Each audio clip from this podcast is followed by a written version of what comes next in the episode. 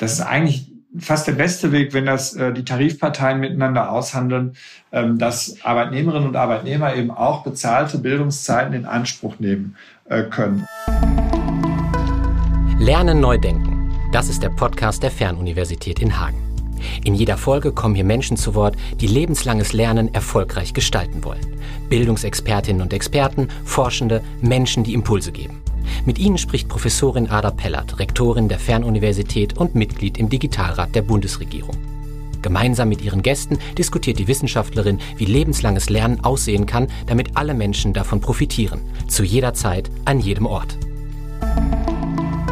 Ja, heute begrüße ich Oliver Kaczmarek in meinem Podcast. Er ist äh, bildungspolitischer Sprecher der SPD-Bundestagsfraktion und seit 2009 im Deutschen Bundestag. Seit 2017 ist er zudem Mitglied im SPD-Parteivorstand. Der Sozialwissenschaftler besetzt außerdem das Amt des Obmanns im Ausschuss für Bildung, Forschung und Technikfolgenabschätzung, was für uns natürlich und das Thema lebensbegleitendes Lernen besonders interessant ist. Ich freue mich daher sehr, ähm, ähm, ja, mit Oliver Kaczmarek heute zu diskutieren, wie und ob wir das Lernen neu erfinden müssen, um das vielbeschworene Lifelong Learning auch Wirklichkeit und nicht nur Rhetorik werden zu lassen. Herzlich willkommen. Ja, ich freue mich sehr. Schön, dass Sie die Zeit gefunden haben und würde für den Einstieg aber gern persönlich werden. Und Sie äh, habe in Ihre Biografie geschaut und habe gesehen, Sie haben ja vor Ihrer politischen Karriere äh, Lehramt studiert und auch das erste Staatsexamen absolviert. Hat Sie, äh, haben Sie sich denn als angehender Lehrer im deutschen Bildungssystem gut auf den Beruf vorbereitet gefühlt? Eine ehrliche Antwort bitte. Ja, erstmal vielen Dank für die Einladung. Ich freue mich sehr, dass wir die Möglichkeit haben, auch in diesem Rahmen ins Gespräch zu kommen. Fernuniversität in Hagen ist ja ein äh, Gesprächspartner im, im, Deutschen Bundestag, mit dem wir gerne zusammenkommen, weil wir auch viel über das lebensbegleitende Lernen äh, lernen als äh, Abgeordnete und auch viele spannende Sachen natürlich in der Universität äh, stattfinden. Ähm, was meinen eigenen Werdegang angeht, ähm, ist ja ein bisschen auch ein, äh, ja, vielleicht für, für meine Generation und für ähm, ja, Offenheit im Lernen auch ein Sinnbild, weil als ich angefangen habe zu studieren, ich äh, war der Erste aus meiner Familie, der an einer Universität war. Ähm, ich wusste auch ehrlich gesagt gar nicht so genau, wie das, äh, wie das da so abläuft und äh, äh dann war der AStA und äh, die Fachschaften haben so ein bisschen äh, uns beraten, aber ich habe dann äh, erstmal mich eingeschrieben für meine Lieblingsfächer in der Schule.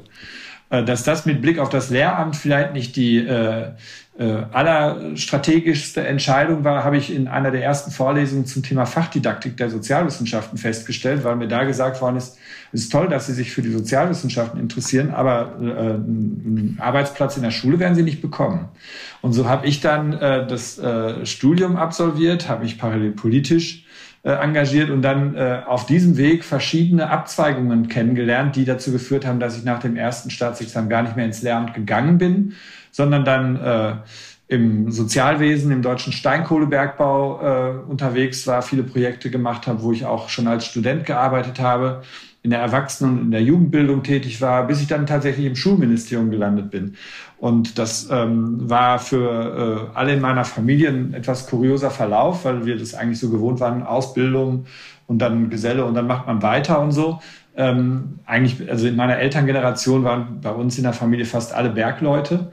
Ähm, und äh, dieser, dieser Lauf, den ich so genommen habe, der war etwas kurios und ist vielleicht auch ein erster Hinweis darauf gewesen, dass zukünftig solche Biografien wahrscheinlich häufiger werden. Genau, ich glaube, da ist viel Prototypisches drinnen. Auch die Auswahl, ne? wie wählt man seinen Beruf? Naja, nach dem, was man mal kennenlernt. Und äh, das mag dann nicht, das mag dann eher vergangenheits- als zukunftsorientiert zu sein. Wie hat sich denn die, die akademische Lehramtsausbildung für Sie in den letzten Jahren entwickelt? Jetzt mehr so aus der Perspektive des Bildungspolitikers. Wo sind wir da auf der Höhe der Zeit und wo sind wir im Rückstand?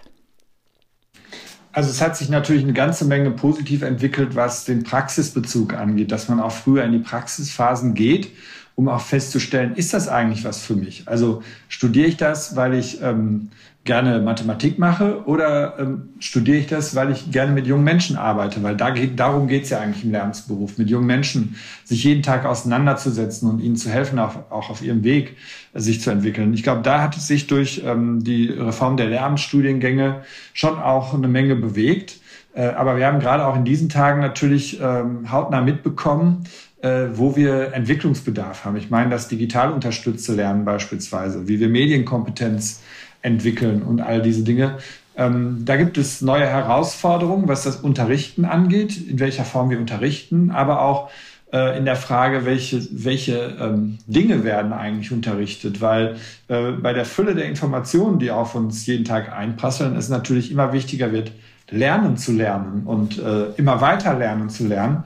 Ähm, und ähm, da sind jetzt auch ganz viel durch die Pandemie, äh, die ja so einen Bruch auch dargestellt hat, sind aber auch nochmal ganz neue Fragen aufgetaucht und wo auch ganz viele Aktivitäten jetzt entfaltet worden sind, was der Entwicklung dieses Berufs nur gut tun kann. Ja, da pflichte ich Ihnen bei.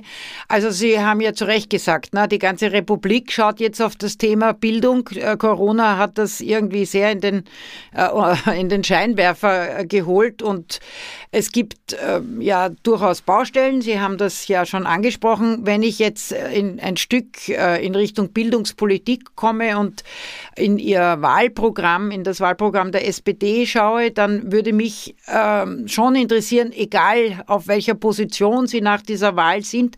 Worauf würden Sie denn in der bildungspolitischen Arbeit der nächsten Legislaturperiode sich gerne konzentrieren wollen? Was sind die wichtigsten, was sind die brennendsten Themen?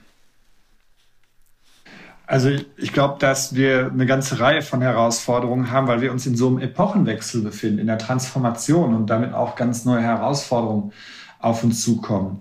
Äh, für uns ist immer wichtig, äh, für die Sozialdemokratinnen und Sozialdemokraten, äh, dass wir Bildung eben in erster Linie vom Menschen ausdenken und nicht nur im Kopf haben, wie ist die ökonomische oder gesellschaftliche Verwertbarkeit dessen, was im Bildungssystem stattfindet. Ich will da nicht falsch verstanden wissen. Also mir ist schon wichtig, dass ähm, auch Kompetenzen vermittelt werden und dass wir auch ähm, innovative Produkte entwickeln und damit auch unsere ähm, äh, ja, volkswirtschaftliche Leistungsfähigkeit beibehalten. Aber ich glaube, es ist eben auch wichtig zu gucken, äh, wie entwickelt sich das Leben der Menschen und wie können wir dazu beitragen, dass sie in dieser unübersichtlich gewordenen Welt ja, ähm, ja, Übersicht bewahren und auch ihre eigenen Bildungsbiografien gestalten können. Also um es ganz konkret zu machen, ich glaube, es gibt zwei große Herausforderungen für die Bildungspolitik in den nächsten äh, Jahren, wahrscheinlich auch über eine Wahlperiode hinausgehend. Das ist das Thema Digitalisierung. Ähm, wie können wir das so gestalten, dass es den Menschen nützt? Äh, wie können wir die vielen Vorteile, die wir jetzt auch kennengelernt haben, besser ausnutzen? Wie können wir unsere digitale Infrastruktur stärken, auch und gerade im Bildungswesen, und zwar von der Kita bis zur Hochschule und Weiterbildung. Ähm, da fokussiert sich viel zu viel auf die Schule. Gibt es auch noch was anderes im Bildungsbereich? Und das Zweite ist tatsächlich die Herausforderung lebensbegleitendes Lernen. Ähm, weil wir eben so brüchige Bildungsbiografien haben, weil die Leute sich in, ihrem, in ihrer Biografie umorientieren können müssen, weiterentwickeln können müssen. Und dafür haben wir noch nicht die Instrumente, die wir brauchen, damit äh, man eben auch sich weiterbilden kann, sich umorientieren oder spezialisieren kann und das auch sozial abgesichert tun kann. Das ist eine ganz große Herausforderung für uns. Hm. Genau, also da sind wir, glaube ich, bei den zwei Schwerpunkten letztlich auch, äh, die uns als Fernuniversität interessieren, die ich bildungspolitisch wichtig finde, aber auch die Gegenstand unseres Gesprächs sind. Digitalisierung zum einen, lebensbegleitendes Lernen zum anderen. Die SPD sieht ja die Infrastruktur in Deutschland im Jahr 2030 laut Wahlprogramm auf Weltniveau ansprechend. Äh, wenn ich dann in die etwas trögere Realität schaue, die etwa über internationale Rankings ja, ähm, eher so hintere äh, Räng, Räng, Ränge sozusagen im Feld der digitalen Bildung ausweist. Wie äh, können wir da in zehn Jahren auf die vorderen Ränge vorstoßen? Ich glaube, wir müssen uns erstmal von der Idee verabschieden, dass Deutschland in allen Bereichen Weltführer ist. Das äh, haben wir festgestellt, das ist nicht so. Ich habe äh, heute gerade gehört, ein Mitarbeiter von uns hier bei der SPD, der ist ähm, äh, Nationalspieler im Sledge Hockey. Das ist so ähm, äh, Eishockey im, im Stuhl. Und die äh, machen ihre Weltmeisterschaft in Schweden. Und der hat mir erzählt, wenn die äh, nach Schweden fahren, dann sind sie noch, ganz, noch nicht ganz in den Luftraum eingedrungen, dann haben die schon super Internet. Und äh, das, die haben, also mit solchen Erfahrungen erlebt man einfach, dass wir ähm, in Deutschland, was den Ausbau dieser Infrastruktur angeht, hinten dran hängen. Wie geht das in so kurzer Zeit? Durch ähm, zum einen viel Geld, äh, viel Engagement, viel Idee. Ähm, da ist viel durch die Pandemie auch nochmal beschleunigt worden, weil wir auch die Form, wie wir jetzt äh, äh miteinander kommunizieren, äh, oder wie wir heute Morgen Bürobesprechungen mit äh, Mitarbeitern aus Berlin machen. Ähm, diese Form der Kommunikation ist ja jetzt erst so richtig äh, deutlich geworden. Und ich kenne Agenturen aus Berlin oder andere Unternehmen, die viel mehr auch auf diese Arbeit, Form der Arbeit und Kommunikation im Homeoffice setzen wollen. Ähm, das wird den Infrastrukturausbau beschleunigen und dafür brauchen wir auch Geld. Das ist das eine. Wir müssen uns aber auch darüber im Klaren sein, dass wir das schnell machen müssen, wenn wir das alles erreichen wollen, auch Klimaneutralität erreichen wollen. Wir brauchen schnell eine moderne Infrastruktur. Das heißt, für, jetzt mal auf, um das Bildungssystem äh, äh, ganz kurz zu streifen, wir brauchen äh, nicht nur den Digitalpakt Schule, den wir jetzt haben, sondern wir müssen dauerhaft in Digitalisierung auch als Bund mit investieren. Und wir brauchen auch für die Hochschulen beispielsweise ein eine, einen Impuls für Digitalisierung. Wir haben drei Digitalsemester gehabt und wir wissen, wo die äh, digitale Infrastruktur ausgebaut werden muss. Deswegen schl äh, schlagen wir vor, eine Digitalisierungspauschale pro Studenten, um den Ausbau von digitaler Infrastruktur was ja nicht nur WLAN und Netze betrifft, sondern eben auch den Aufbau von Lernservern und anderen mhm. Dingen betrifft, da auch jetzt richtig nochmal einzusteigen. Hm. Also eben, wenn ich mir so den Vergleich zwischen Hochschule und Schule ansehe, dann gibt es etwa, ich meine, wir haben zum Beispiel ein Zentrum für Digitalisierung und IT. Ja, wir haben ein Zentrum für Lernen und Innovation. Wir organisieren ganz viel Unterstützung und Support äh, für die Lehrenden, die sie brauchen in der Situation. Ich schaue in die nächste Schule und da gibt es dann irgendwie einen interessierten Lehrer, der das zusätzlich machen soll oder Schüler, die man vielleicht kriegt. Ähm, ich glaube, da liegt ja irgendwie auch äh, das Problem begraben, warum der Digitalpakt zwar bereitgestellt, aber nicht aus, äh, im, im ausreichenden Maße abgerufen wurde.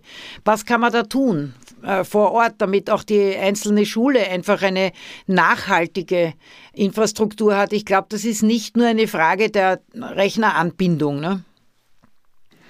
Die, die Rechneranbindung, die schnellen Leitungen, die sind wichtig, aber die sind nur die Voraussetzung dafür, dass wir ähm, den, den Schub der Digitalisierung nutzen können. Wenn ich mir das in Schulen angucke, dann sehe ich ganz oft, wenn digitale Elemente in den Unterricht eingebaut werden, dass dort kooperiert wird. Die Schülerinnen und Schüler erarbeiten zusammen irgendwelche Dinge, machen Filme oder äh, Recherchen. Und das ist ja genau eine der Fähigkeiten, die wir für die Zukunft der Arbeitswelt auch brauchen und für die Zukunft unserer Gesellschaft, dass, dass wir mehr kooperieren, mehr zusammenarbeiten. Ähm, und ähm, deswegen äh, brauchen wir dafür auch ähm, einen neuen Blick. Also es nützt nichts, die äh, vorhandenen Unterrichtswerke in PDFs umzuwandeln und dann damit zu arbeiten, sondern wir brauchen Elemente, die das Lernen ergänzen, die an einigen Stellen Recherchen auch schneller machen und was äh, oder Lernen auch schneller machen. Und was mir besonders wichtig ist, ich glaube, dass wir mit Digitalisierung die Möglichkeit haben, auch individuelle Lerngeschwindigkeiten zu organisieren, Vertiefungen äh, dort zu machen, wo einzelne Schüler vielleicht Vertiefungen brauchen. Das soll nicht den, das Unterrichtsgeschehen ersetzen, aber äh, wir haben andere Analysemöglichkeiten, ähm, Lernstände zu erheben, äh, auch mit digitalen Instrumenten und auch die Möglichkeit, individuell, individuell angepasste äh, ja, äh, Lernarrangements äh, zur Verfügung zu stellen. Und das muss entwickelt werden und dafür braucht es auch den Aufbau von Strukturen, wie zum Beispiel die Kompetenzzentren für digitale Bildung, die wir uns vorstellen. Mhm. Sie haben, also das eine ist die technische, die Infrastrukturfrage. Die nächste Ebene ist der Support, ne, weil oft liegen dann die Laptops rum und keiner äh, kann sie einrichten. Das wird uns jetzt mit den Luftfiltern auch so gehen. Ja, da gibt's dann das Personal nicht, das in der Lage ist, sie zu montieren. Ähm, aber Sie haben ja da jetzt auch die ganz wichtige didaktische Frage angesprochen. Die hat uns als äh, Uni äh, sehr beschäftigt. Wir haben ein, ein Hagener Manifest des New Learning auf den Weg gebracht, weil wir eigentlich die Aufmerksamkeit auf diese Frage richten wollten, ein Stück weg von der Technik, die einem immer einfällt bei der Digitalisierung, äh, und das aufgreift, was Sie vorhin gesagt haben, der Mensch gehört in den Mittelpunkt. Das ist beim Lerner genauso. Ne? Die Lernerin gehört auch in den Mittelpunkt. Das sind so Sätze, die sagt man so leicht, die sind aber ungemein schwer umgesetzt, weil sie im Grunde auch eine ganz andere Didaktik erfordern, ne? den Lernenden in den Mittelpunkt äh, zu stellen. Ähm, halten Sie das für realistisch? Sie haben ja das Lehramt absolviert, Sie kennen den Schulbereich. Ähm, wie würden Sie das angehen, den Lernenden in den Mittelpunkt zu stellen? Das ist natürlich eine schwierige Aufgabe, weil sich die biografische Perspektive auch immer wieder ändert natürlich. Und wir immer wieder uns auch in die Lebenswelten von, von Menschen, die sich im Lernprozess befinden, neu reindenken müssen.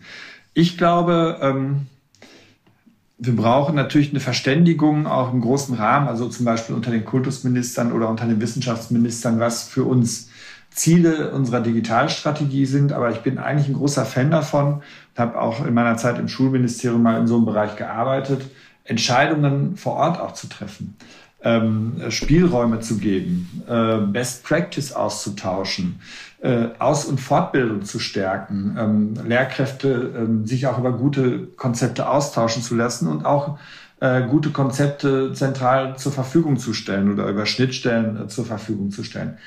Das ähm, erhöht die Entscheidungskompetenz vor Ort und das erhöht auch die Möglichkeit, auf individuelle Voraussetzungen äh, einzugehen. Wir haben in Nordrhein-Westfalen, das meinte ich gerade, als ich sagte, ich habe im Schulbereich da mal gearbeitet, ja in den 90er Jahren den größten Schulversuch in ganz Deutschland gehabt, mit fast 300 Schulen in 19 Regionen von Nordrhein-Westfalen im Bereich selbstständige Schule.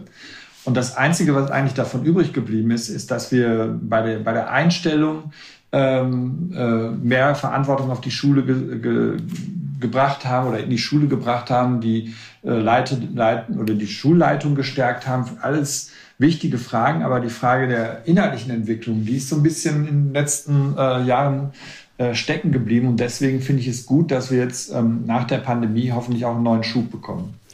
Da sind wir beim, beim in meinen Augen sehr, sehr wichtigen äh, Thema, wie steuern wir eigentlich den Bildungsbereich? Also das eine ist sozusagen die Schule oder die Bildungseinrichtung und ihr Entscheidungsspielraum. Andererseits fällt einem ja im Bildungsbereich dann auch immer diese Bund-Länder-Gemengelage auf. Die SPD fordert ja schon seit längerem eine Komplettaufhebung des Kooperationsverbotes. Äh, wie ich deute, dass Sie wollen, dass sich der Bund auch äh, hier stärker beteiligen kann. Wie passt das jetzt aber mit dem äh, eben geäußerten Wunsch, dezentral mehr steuern zu können, zusammen? Wie sehen Sie das äh, Zusammenspiel oder die Governance im Bildungsbereich? Ich glaube, einer, eines der größten Probleme im äh, Bildungsbereich und gerade auch in, in, der Schulpolitik ist ja, dass wir so wenig langfristige Perspektiven haben, dass wir viele Wechsel haben, auch äh, teilweise mit Regierungswechseln verbunden dann wieder andere Dinge in den Vordergrund gestellt werden. Und deswegen wünsche ich mir eigentlich, dass wir Stabilität in Grundentwicklungen reinbekommen. Und dafür braucht es ein gutes Zusammenspiel von Bund, Ländern und Kommunen. Und der Bund, ähm, das immerhin haben wir erreicht, darf den Schulen äh, oder den Ländern jetzt Geld geben für die Investitionen in die Bildungsinfrastruktur. Wir stellen aber auch fest, dass es an einigen Stellen hakt, weil die Infrastruktur nur mit Leben gefüllt wird, wenn wir die Menschen haben, die dort auch äh, arbeiten. Und deswegen brauchen wir weniger Projekte, so gut die sind, äh, wie den Digitalpakt auf fünf Jahre begrenzt, sondern wir brauchen äh, stabile, dauerhafte Investitionen. Wir sind ja gerade in der Verhandlung über, den ganz, über die, die Ganztagsbetreuung, den Rechtsanspruch auf Ganztagsbetreuung in der Grundschule. Und da ist es ja genau ein Punkt, wo die, der Bund mit den Ländern kooperieren möchte und wo der Bund auch dauerhaft ähm, sich an dieser Aufgabe beteiligen will. Das dürfen wir aus verfassungsrechtlichen Gründen nur in der Form, dass wir den Ländern äh, über die Umsatzsteuer mehr Anteile zuweisen. Ich möchte aber mit den Ländern auch über diese Frage der personellen Entwicklung ganz konkrete Vereinbarungen treffen und auch langfristige Vereinbarungen treffen. Und deswegen sagen wir, dass das Kooperationsverbot, wie wir es jetzt eingeschränkt haben, der richtige Weg ist, aber dass wir eigentlich eine vollständige und über alle Bereiche gehende Kooperation von Bund, Ländern und Kommunen brauchen, um eben so Stabilität und äh, langfristige Entwickl Entwicklungen auch zu ermöglichen. Ähm, ein großes Thema neben jetzt, äh, wie gestaltet man das Verhältnis zwischen Bund und Ländern äh, aus, ist ja äh, in Ihrem Wahlprogramm auch das Thema Chancen- und Bildungsgerechtigkeit. Ähm, einen Sozialtarif für den Netzzugang habe ich dem Programm entnommen, ja, damit alle gleichermaßen Zugang bekommen. Was kann ich mir darunter vorstellen? Also wir haben ja jetzt schon in der Pandemie gesehen, dass wir ähm, den, den, den Unterricht auf Distanz nur teilweise durchführen konnten, weil einige Kinder zu Hause überhaupt nicht über die, Unter über die Infrastruktur verfügen, weder über ein Gerät noch über einen Netzanschluss. Da haben wir äh, nachgelegt und haben ähm, es ermöglicht, dass äh, für die Kinder, die kein eigenes Gerät haben, auch Geräte beschafft werden können. Ähm, das Jobcenter kann da auch äh, mithelfen und genehmigen und wir haben zusätzliches Geld ähm, auch bewilligt. Und ähm, jetzt ist aber noch die Frage, wie kommt denn das Gerät ins Internet? Und ähm, genau dafür brauchen wir sowas wie Sozialtarife, vergünstigte Zugänge ähm, auch für Studierende, ähm, um ins, äh, um ja einfach am digitalen Lernen teilhaben zu können, weil das wird ja bleiben. Es wird nicht so bleiben wie in, in den letzten anderthalb Jahren, also vollständig Lernen auf Distanz, aber es wird immer ergänzen das äh, Lernen in Präsenz. Das will ich auch nochmal sagen. Bei allen Vorzügen der Digitalisierung ist natürlich das Lernen unter Menschen in der Gruppe das, das wichtigste Element. Und das wollen wir auch. Und deswegen wollen wir auch, dass es äh, wieder Präsenzsemester und Präsenzunterricht gibt. Aber ähm, äh, in welcher Form auch immer müssen wir möglich machen, dass auch Menschen miteinander in Kontakt treten können. Und bei Kindern ist es wahrscheinlich schwieriger, das über so einen Weg wie wir jetzt hier, über die, die, äh, die Messenger-Dienste oder sowas zu machen, sondern da muss man auch in der Schule den Anker haben. Also insofern, ähm, Sozialtarife sind wichtig für die Leute, die kein Einkommen haben äh, oder geringes Einkommen haben, damit sie überhaupt teilhaben können. Und der Teilhabegedanke, der ist doch, glaube ich, sehr zentral, wenn wir über Bildung nachdenken, dass überhaupt alle die Möglichkeit haben, mhm. auch an allen äh, Angeboten teilhaben zu können. Wir würden das gerne für die Schülerinnen und Schüler noch ähm, machen. Eigentlich hatte die Bildungsministerin auch den Auftrag, da mit den Telekommunikationsanbietern zu verhandeln, dass es solche Tarife gibt für Schülerinnen und Schüler. Ähm, das ist bis jetzt noch nicht gelungen, aber ich sage, das muss mit einer ganz anderen Kraftanstrengung in der nächsten Wahlperiode gelingen, dass wir da auch eben für die Menschen mit geringerem Einkommen was tun können. Also Geld und äh, finanzielle Unterstützung ist das eine. Sie äh, denken aber auch an sowas wie persönliche Zeitkonten. Äh, um, um jetzt lebensbegleitendes Lernen, zu dem kommen wir auch gleich, und Chancengerechtigkeit zu unterstützen. Äh, wie ist da eigentlich der Beitrag der Unternehmen in, äh, von Ihrer Seite aus angedacht? Ich glaube, das ist genau eine ganz zentrale Frage, weil wir ähm, immer so in Richtung staatlicher Instrumente, steuerfinanzierter Instrumente ähm, äh, denken. Und das müssen wir auch, das äh, können wir nicht ersetzen. Aber ich glaube, und es gibt ja auch einige Beispiele dafür, dass das auch ein ähm, Bereich sein kann, der im Betrieblichen äh, stärker auch mit geregelt wird, wo der Staat unterstützen kann mit Bildungszeiten, die finanziell unterstützt werden. Es gibt Tarifverträge, ähm, in der Chemie, aber eben, soweit ich weiß, auch in der Metall- und Elektroindustrie, wo eben Bildungszeiten auch mit vereinbart werden. Da haben die Unternehmen ja auch was von. Die Unternehmen entwickeln sich ja auch weiter, entwickeln ihre Produktpalette weiter und wollen ja auch attraktive Arbeitsplätze anbieten, zu denen lebensbegleitendes Lernen gehört. Und insofern, das ist eigentlich fast der beste Weg, wenn das äh, die Tarifparteien miteinander aushandeln, ähm, dass Arbeitnehmerinnen und Arbeitnehmer eben auch bezahlte Bildungszeiten in Anspruch nehmen äh, können. Und da, wo das nicht möglich ist, müssen wir die staatlichen Instrumente besser ähm, auf die Anforderungen abstimmen. Wir haben ja schon seit einiger Zeit die Debatte, ist das BAföG eigentlich noch zeitgemäß mit den Altersgrenzen, die wir haben? Da sagen wir, wir müssen die Altersgrenzen jetzt aufheben. Das ähm, hat sich gezeigt und müssen auch dafür sorgen, dass das, was wir an BAföG-Förderung haben und was wir an Aufstiegsfortbildung haben, im Aufstiegs-BAföG, perspektivisch enger zusammengeführt wird. Ähm, unser Kanzlerkandidat Olaf Scholz hatte die Idee, noch einen Neustart BAföG zu machen für Leute, die in ihrer Bildungsbiografie äh, komplett neu aufsetzen müssen, weil vielleicht auch wir jetzt zum Beispiel durch den Strukturwandel in der Automobilindustrie erleben, dass bestimmte Beschäftigungsfelder ganz verschwinden. Also da ist eine Menge ähm, äh, Musik in der Debatte. Wir haben ja auch eine Enquete-Kommission im Bundestag, äh, die uns zum Ende der Wahlperiode ihre Vorschläge für die Aus- und Weiterbildungsfinanzierung vorgelegt hat. Äh, ich halte das für einen ganz zentralen Punkt und da können, um auf Ihre Ausgangsfrage zurückzukommen, da können die betrieblich vereinbarten, tarifvertraglich abgesicherten Bildungszeiten, äh, die auch staatlich ergänzt werden, ein ganz wichtiger Baustein sein. Hm, also ich kann auch so aus dem internationalen Vergleich bestätigen, also eine gelingende oder zumindest äh, zukunftsträchtige Politik des lebensbegleitenden Lernens ruht auf drei Säulen, ja, dem Staat, dem Arbeitgeber, aber auch dem Individuum. Da kommt wieder sozusagen, dass ich ja mich selbst auf den Weg machen muss. Und da sind die einen haben die besseren und andere haben schlechtere Voraussetzungen, aber es führt leider nichts an dem vorbei. Auch ich muss mich auf den Weg machen. Ich brauche quasi diese drei Schultern. Und dann habe ich Geld, Zeit, aber eben auch Information. Also äh, dieses Thema, wie finde ich eigentlich was? Wir haben ja eine nicht so kleine Weiterbildungslandschaft, um so ein, ein, ein Schwenk in Richtung auch äh, lebensbegleitendes Lernen zu nehmen. Ähm, ich habe jetzt Ihrem Wahlprogramm entnommen, dass Sie bei lebensbegleitendem Lernen eigentlich vorrangig an die Volkshochschulen denken. Und äh, haben da die anderen Bildungseinrichtungen keine Rolle? Also mich wird ja auch die Rolle der Hochschulen als die Universität des lebenslangen Lernens interessieren. Sehen Sie da auch für die anderen eine Rolle oder ist das wirklich nur was für die Volkshochschulen? Also die Volkshochschulen sind natürlich ganz wichtige äh, Träger von ähm, beruflicher, aber vor allen Dingen auch allgemeiner Weiterbildung in den Kommunen und deswegen haben wir sie auch besonders im Blick.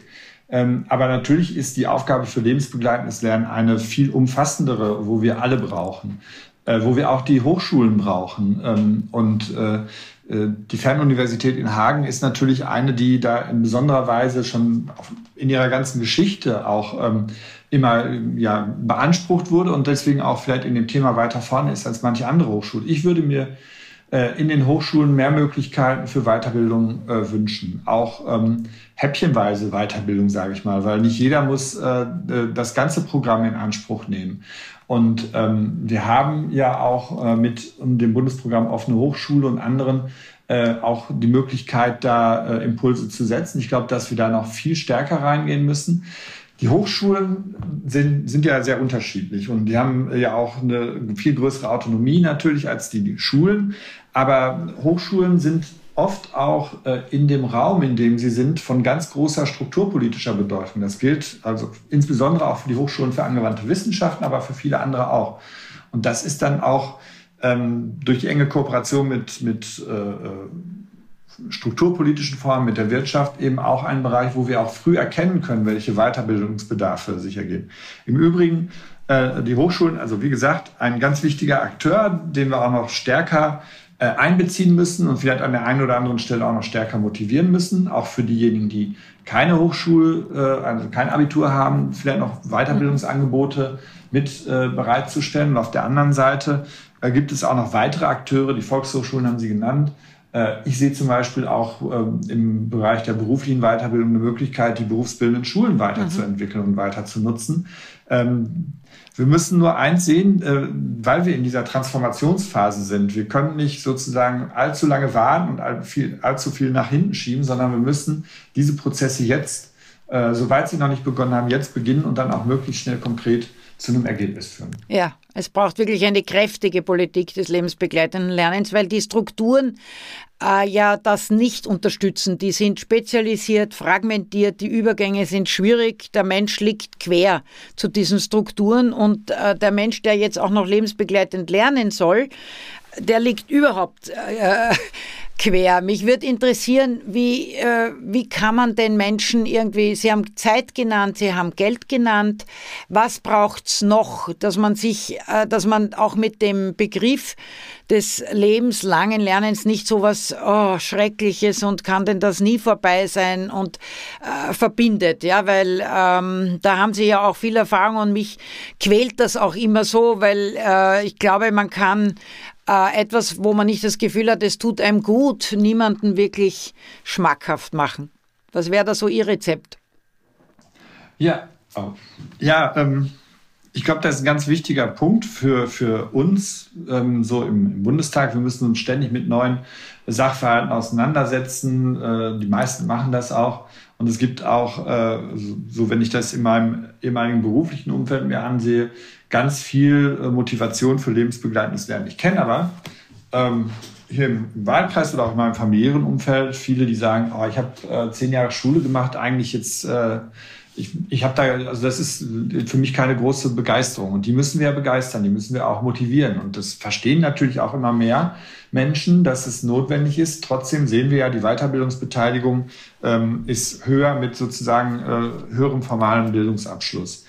Da muss man rein. Und ähm, äh, da haben Sie vollkommen recht, Geld, Zeit und Beratung braucht es äh, gerade in der Weiterbildungslandschaft, wo wir so ein unübersichtliches äh, Konstrukt haben. Sie haben das gesagt, dass der Mensch quer dazu liegt. Ich glaube, wenn man da einmal reinguckt, ist es total unübersichtlich. Man weiß überhaupt nicht, wo man sich orientieren soll.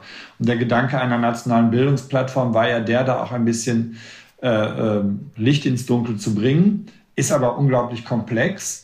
Ich glaube auch da, das funktioniert am Ende am besten, wenn man auch ähm, persönliche Ansprechpartner hat. Die haben wir beispielsweise auch äh, in der Bundesagentur für Arbeit, die sich ja stärker zu einem Akteur entwickeln muss, der eben äh, auch Arbeitslosigkeit vermeidet. Und Hubertus Heil hat immer gesagt, Bundesagentur für Arbeit und Qualifizierung, das wäre sein Ziel, das so zu entwickeln. Das halte ich auch für richtig. Da sind auch die Experten, die sich in der Region auskennen und dort einen besseren Überblick haben. Wir haben solche persönlichen Ansprechpartner auch in den Betrieben vielleicht. Vielleicht müssen wir da die Möglichkeiten der betrieblichen Mitbestimmung auch nutzen, die es gibt.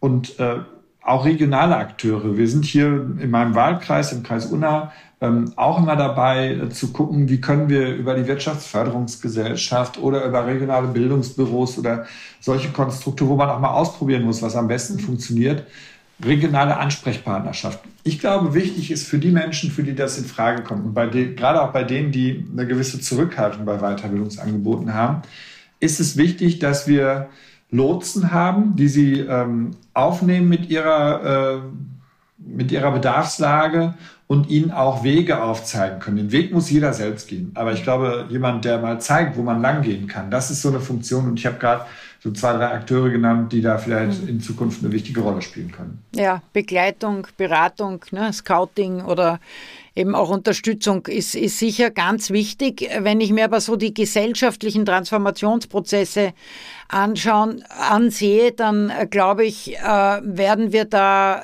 auch nochmal sehr kräftige Impulse setzen müssen, politisch, äh, weil es tatsächlich berufliche Neustarts braucht. Das geht ja über eine kleine sozusagen Weiterbildung da und dort weit hinaus.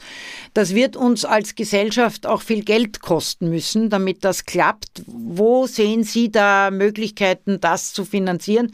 Also Sie haben ja auch so geförderte Bildungszeit für so einen Komplettumstieg oder äh, beruflicher Neustart in allen Lebensphasen. Ähm, gehen wir da noch ein, ein wenig auf die finanzielle Dimension ein?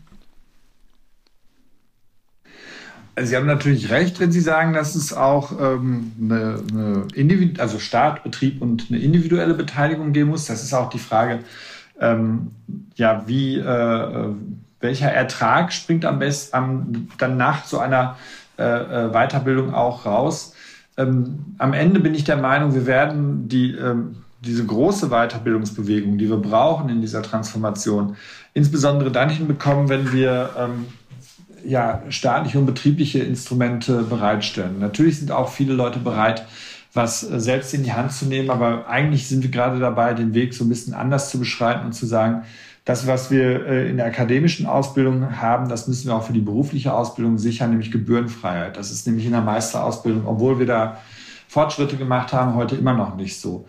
Ähm, ich glaube, am Ende wird sich das auch über äh, ja, äh, über Steuer, einen höheren Einsatz von Steuermitteln bemerkbar machen müssen. Und das ist ja auch die, die Absicht, denn das wird wenn wir über diese ganze, die ganze Frage diskutieren, wie können wir Wohlstand sichern in unserem Land, ähm, dann wird es eben auch darum gehen, dass wir das nicht nur mit Steuersenkung, Steuererhöhung für bestimmte Gruppen oder sowas äh, diskutieren dürfen, sondern wir müssen darüber diskutieren, dass wir jetzt auch was investieren müssen in die Weiterbildung der Menschen, um am Ende auch Erträge zu generieren. Und über mhm. diese, man kann dann auch darüber nachdenken, ob man am Ende diese Erträge stärker besteuert oder wie auch immer.